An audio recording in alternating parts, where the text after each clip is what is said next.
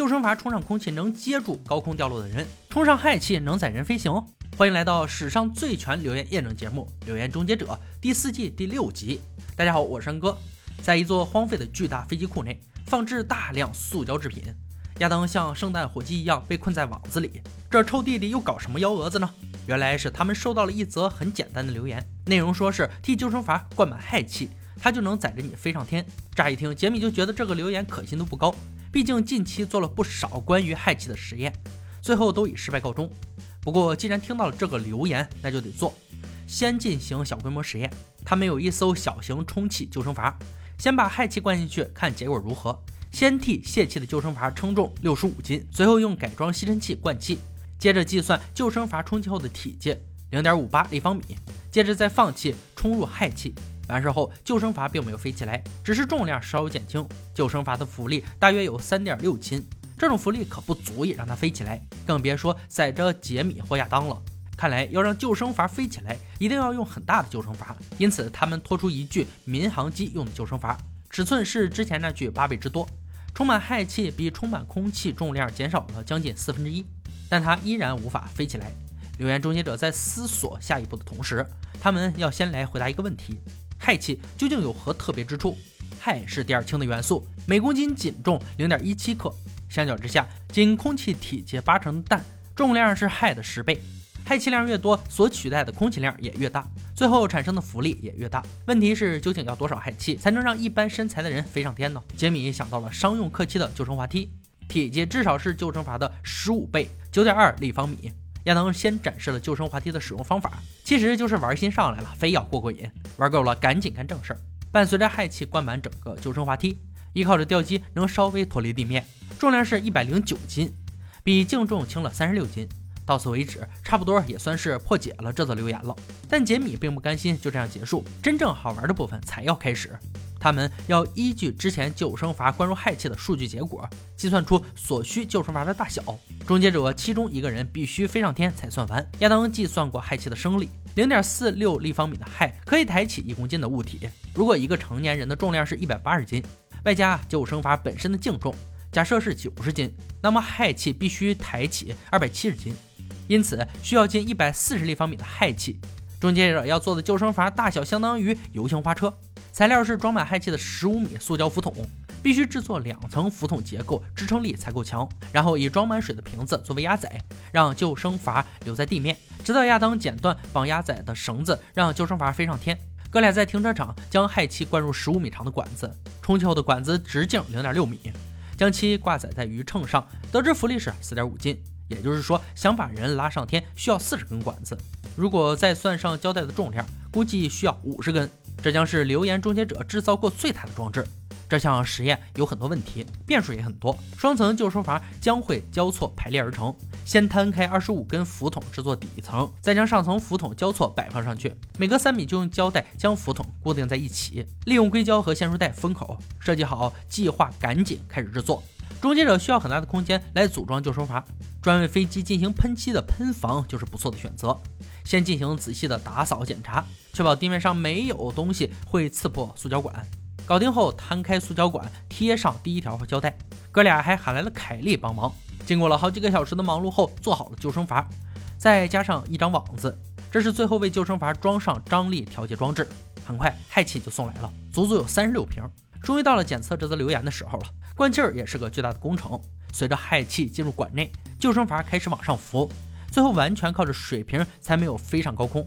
亚当换上专业的衣服，落在救生筏上，将压载绳剪断后，救生筏一侧突然飘起，上面的亚当宛如一块滑不溜丢的肥皂滑下，没有支撑结构的浮筒根本撑不住人，于是便出现了开头亚当被吊在网子上的画面。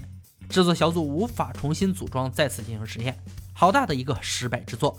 看来要能升空的救生筏势必会大到不切实际。留言破解：以前光是搭乘飞机就足以带给人乐趣，而现在这件事变成了例行公事，索然无味，以至于乘客需要各种精巧的电子装置来打发时间。但为安全起见，飞机上禁止使用手机。难道是因为手机讯号会导致飞机坠机吗？为了求证，制作小组要自己建造驾驶舱，控制所有变数。再将驾驶舱运到机场，看看仪器对手机讯号有何反应。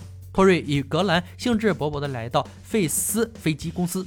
格兰拿出采购单，上面多数属于通讯或导航仪器，都是大家认定会受到手机讯号干扰的装置：陀螺稳定磁罗盘系统、极高频通讯收发报机、导航接收机与全向导航台定位器。这些零件可拼凑出飞机的对空通讯系统。接着还需要找个驾驶舱来安装仪器。将座舱搬上卡车后，他们很快开始验证留言。但在这之前，还要先去调查以往的记录。两千年，有一架飞机坠毁在苏伊士，导致飞机上所有人丧生。调查单位认为，失事原因是有一名乘客收到简讯，接着又有另一名乘客用手机打电话，因此确实有证据证明手机和飞机合不来。安装仪器这种事儿，肯定要找专业专家来做，整个过程繁琐且难懂。我们直接跳过来谈谈手机能如何影响飞机。有两种可能。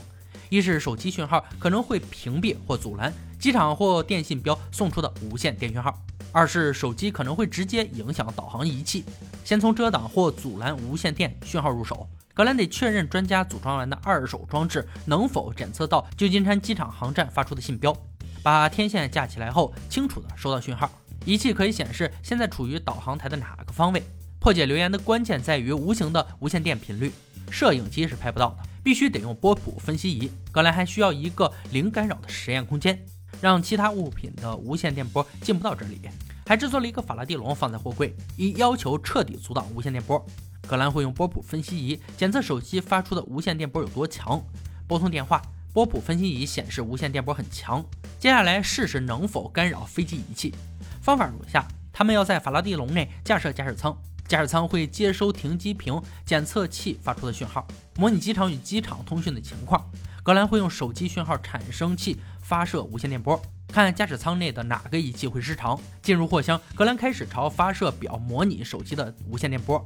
先从 GSM 一八零零开始，这是一种数位手机技术。仪表没有反应，格兰增强无线电波，直到达到手机电波强度的一千倍。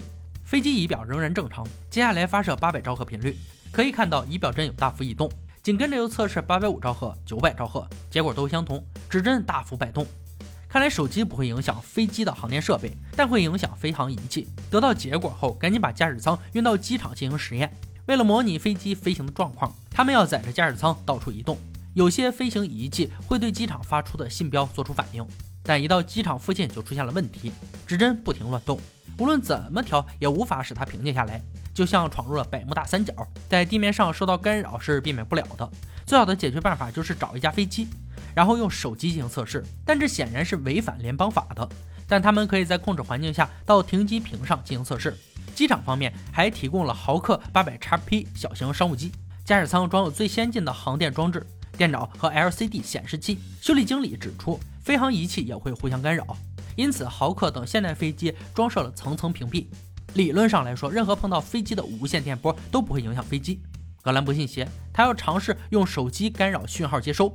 他试了几款较旧的手机来做测试，先试试1.85千兆赫的 PSC 手机，没有任何反应；850兆赫频率的手机没反应。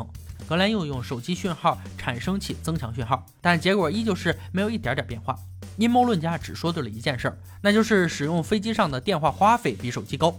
因为机上电话属于专用系统，而且也可以双向通讯，透过机腹内的发射机将讯号发射到幺三五座陆基无线电塔之一，在海面上则是通讯先发射到卫星，再传到无线电塔，这就是它昂贵的原因。留言破解：航空公司禁止乘客使用手机，只是防患于未然。毕竟手机的更新换代如此之快，一点点险也不能冒。本期留言终结者用亲身实验证明了，用氦气充满救生筏无法载人飞行。手机讯号并不能干扰飞机的仪器。